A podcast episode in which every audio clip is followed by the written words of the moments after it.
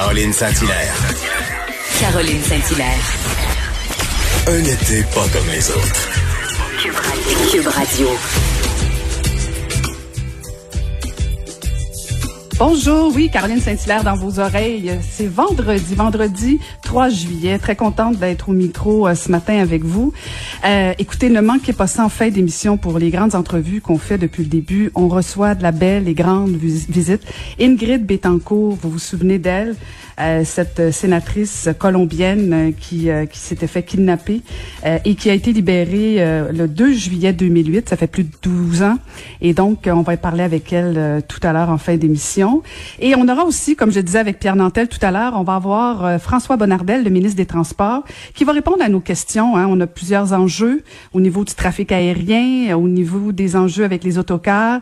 Donc, une belle entrevue à venir. Ne manquez pas ça. Mais mes amis, mes amis, mes amis, soyez très, très vigilants. Elle est pas de bonne humeur. Elle a pas pris son café. Et on va écouter Varda Étienne.